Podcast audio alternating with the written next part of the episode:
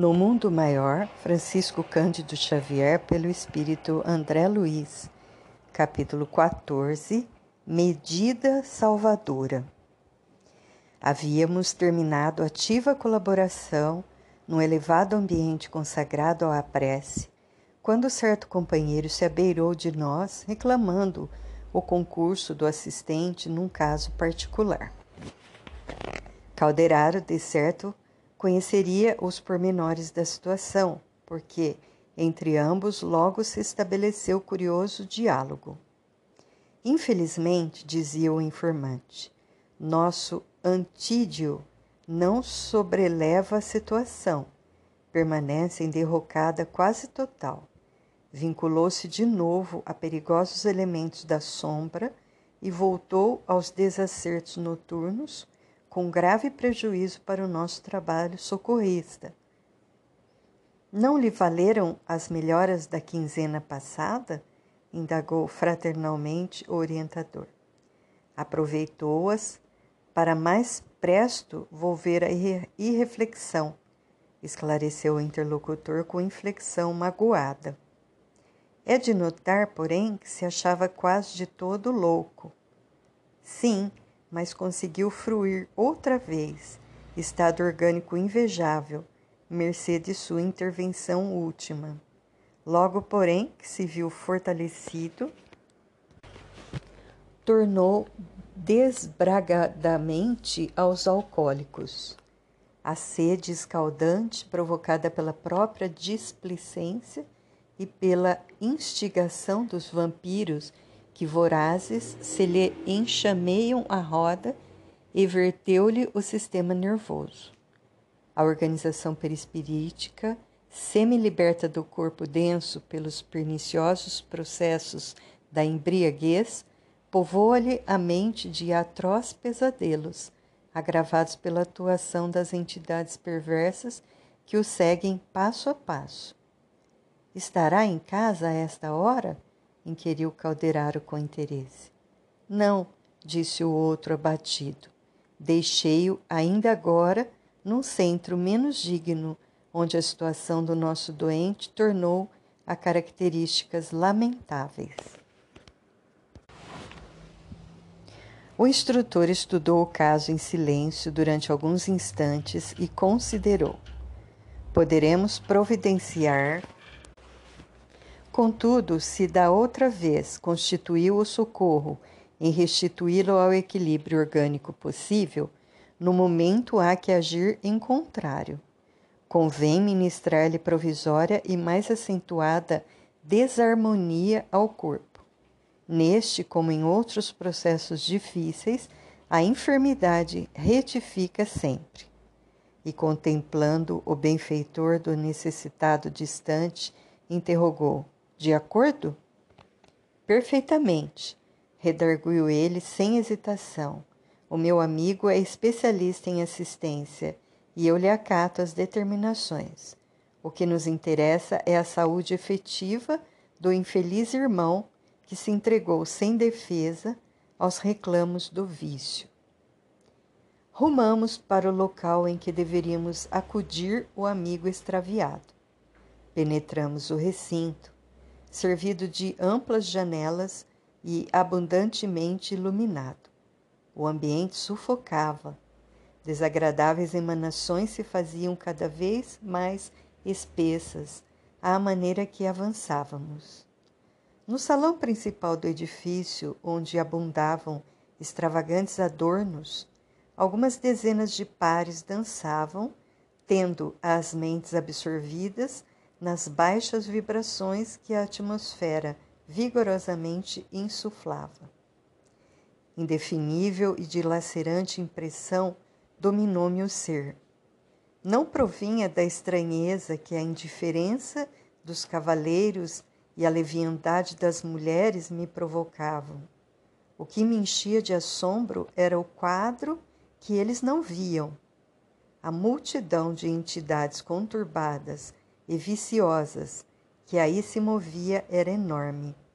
Os dançarinos não bailavam sós, mas inconscientemente correspondiam, no ritmo assodado da música inferior a ridículos gestos dos companheiros irresponsáveis que lhes eram invisíveis. Atitudes simiescas surdiam aqui e ali e de quando em quando gritos histéricos feriam o ar. Calderaro não se deteve. Mostrava-se habituado à cena, mas não conseguindo sofrer a estupefação que se assenhorara de mim, solicitei-lhe uma interminência perguntando: Meu amigo, que vemos? Criaturas alegres cercadas de seres tão inconscientes e perversos? Pois será crime dançar? Buscar alegria constituirá falta grave? O orientador escutou pacientemente as indagações ingênuas que me escapavam dos lábios, ditadas pelo espanto que me assomara repentinamente e esclareceu. Que perguntas, André? O ato de dançar pode ser tão santificado como o ato de orar, pois a alegria legítima é sublime herança de Deus. Aqui, porém, o quadro é diverso.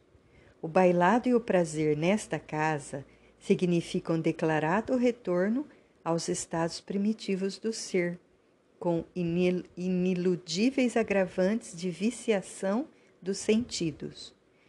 Observamos neste recinto homens e mulheres dotados de alto raciocínio, mas assumindo atitudes de que muitos símios talvez se pejassem. Todavia, esteja longe de nós qualquer recriminação. Lastimemo-los simplesmente são trânsfugas sociais e, na maioria, rebeldes à disciplina instituída pelos desígnios superiores para os seus trilhos terrestres. Muitos deles são profundamente infelizes, precisando de nossa ajuda e compaixão. Procuram afogar no vinho ou nos prazeres certas noções de responsabilidade que não logram esquecer fracos perante a luta, mas dignos de piedade pelos remorsos e atribulações que os devoram. Merecem amparados fraternalmente. E passando os olhos de relance pela multidão de espíritos perturbadores que ali se davam ao vampirismo e ao sarcasmo, obtemperou. Quanto a estes infortunados, que fazer se não recomendá-los ao divino poder? Tentam igualmente a fuga impossível de si mesmos. Alucinados, apenas adiam o terrível minuto de auto-reconhecimento que chega sempre, quando menos esperam, através dos mil processos da dor, esgotados os recursos do amor divino que o Supremo, o Supremo Pai nos oferece a todos. A mente deles também está apegada aos instintos primitivos e frágeis e hesitantes. Receiam a responsabilidade do trabalho da regeneração. Vendo-me boquiaberto e faminto de novas elucidações, o assistente propôs-me: Vamos, deixemo-los divertir-se. A dança, nesta casa, não lhes deixa de ser, em última análise, um benefício. Chegaram nossos amigos encarnados e desencarnados aqui presentes a nível tão desprezível que, sem dúvida, não fora o sapateado, estariam rodando lá fora em atos extremamente condenáveis, tal a predisposição em que se encontram para o crime, que o Pai se comisere de todos nós. Demandamos o interior apressadamente. Numa saleta abafada, um cavalheiro de 45 anos presumíveis jazia a tremer. Não conseguia manter-se de pé. Calderaro examinou detidamente e indagou do novo amigo que nos acompanhava. Voltou aos acólicos há muitos dias? precisamente há uma semana. Vê-se que se esgotou rápido. Enquanto encetava a aplicação de fluidos magnéticos, o orientador aconselhou-me aconselhou notar os característicos do quadro dantesco sob nossos olhos. Antídio, doente e desventurado, a despeito das condições precárias, reclamava um copinho, sempre mais um copinho, que um rapaz de serviço trazia obediente. Tremiam-lhe os membros, denunciando-lhe o abatimento. Auge do suor lhe escorria da fronte e de vez em quando desferia gritos de terror selvagem. Em derredor, quatro entidades embrutecidas submetiam-no aos seus desejos, empolgavam-lhe a organização fisiológica, alternadamente, uma a uma, revezando-se para experimentar a absorção das emanações alcoólicas no que sentiu singular prazer. Apossavam-se particularmente da estrada gástrica, inalando a bebida, a volatizar-se da cárdia ao piloro. A cena infundia angústia e assombro. Estaríamos diante de um homem embriagado ou de uma taça viva cujo conteúdo sorviam gênios satânicos do vício? O infortunado Antídio trazia o estômago atestado de líquido e a cabeça turva de vapores. Semi-desligado do organismo denso pela atuação anestesiante do tóxico, passou a identificar-se mais intimamente com as entidades que o perseguiam. Os quatro infelizes desencarnados a seu turno tinham a mente invadida por visões terrificantes do sepulcro que haviam atravessado como dipsomaníacos. Sedentos, aflitos, traziam consigo imagens espectrais de víboras e morcegos dos lugares sombrios onde haviam estacionado entrando em sintonia magnética com o psiquismo desequilibrado dos vampiros, o ébrio começou a rogar estentoriamente: Salve-me, salve-me, por amor de Deus! E, indicando as paredes próximas, bradava sob a impressão de indefinível pavor: Oh, os morcegos, os morcegos! Afugentem-nos, detenha-nos! Piedade, quem me livrará Socorro, socorro! Dois senhores também, obnubilados pelo vinho, aproximaram-se espantados. Um deles, porém, tranquilizou o outro, dizendo: Nada demais, é o Antídio de novo. Os acessos voltaram. Deixemo-lo em paz. Enquanto isso, o desditoso ébrio continuava bradando: Ai, ai, uma cobra! Aperta-me, sufoca-me.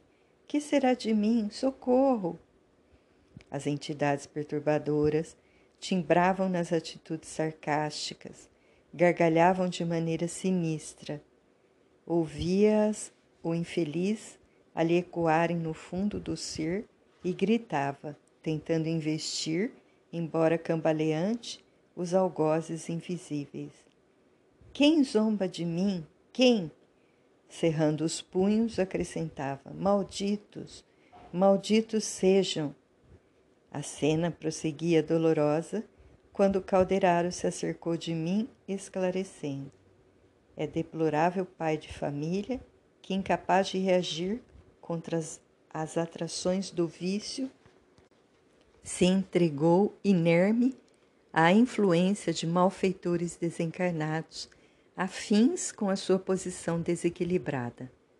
Em atenção às intercessões da esposa e dos dois filhinhos amor amoráveis que o seguem, assistimos-lo com todos os recursos ao alcance de nossas possibilidades. Entretanto, o imprevidente irmão não corresponde ao nosso esforço. Emerge de todas as tentativas, mais e mais disposto à perversão dos sentidos Busca, acima de tudo, a fuga de si mesmo. Detesta a responsabilidade e não se anima a conhecer o valor do trabalho. Atenuando-lhe a ânsia irrefreável do sorvir alcoólicos, esperamos se reeduque. Para isso, porém, usaremos agora recurso drástico, já que o desventurado se revela infenso a todos os nossos processos de auxílio. Fixando em mim expressivo olhar, concluiu: Antídio, por algum tempo, a partir de hoje, será amparado pela enfermidade. Conhecerá a prisão no leito durante alguns meses, a fim de que se ele não apodreça o corpo num hospício, o que se iniciaria dentro de alguns dias, lançando nobre mulher e duas crianças em pungente incerteza do porvir. Dito isto, Calderaro encetou complicado serviço de passes ao longo da espinha dorsal. O enfermo aquietou-se pouco a pouco na velha poltrona em que se mantinha. O assistente passou a aplicar-lhe eflúvios luminosos sobre o coração durante vários minutos. Notei que essas emissões se concentraram gradativamente no órgão central, que em certo instante acusou parada súbita. Antídio parecia prestes a desencarnar quando o orientador lhe restituiu as energias em movimentação rápida. Premido pelo fenômeno circulatório que lhe valeu tremendo choque, o desditoso amigo pôs-se a pedir auxílio em altos brados. Havia tamanha inflexão de dor na voz lamentosa que grande número de pessoas se aproximaram penalizadas. Um piedoso cavalheiro tomou-lhe o pulso, verificou a desordem do coração e presto requisitou um carro de assistência pública. Em breves momentos, Antídio era transportado em maca de hospital para receber socorro urgente, seguido de perto pelo solícito benfeitor espiritual. Retirando-se em minha companhia, Calderaro acrescentou tristonho. O infortunado amigo será portador de uma nevrose cardíaca por dois a três meses aproximadamente. Debalde usará a valeriana e outras substâncias medicamentosas. Em vão apelará para anestésicos e desintoxicantes. No curso de algumas semanas, conhecerá intraduzível mal-estar, de modo a estabelecer a harmonia do cosmo psíquico. Experimentará indizível angústia, submeter-se-á a medicações e regimes que lhe diminuirão a tendência de esquecer as obrigações sagradas da hora e lhe acordarão os sentimentos devagarinho para a nobreza do ato de viver. Notando-me notando a estranheza, o assistente concluiu: Que fazer, meu amigo? As mesmas forças divinas que concedem ao homem a brisa cariciosa infligem-lhe a tempestade devastadora. Uma e outra, porém, são elementos indispensáveis à glória da vida.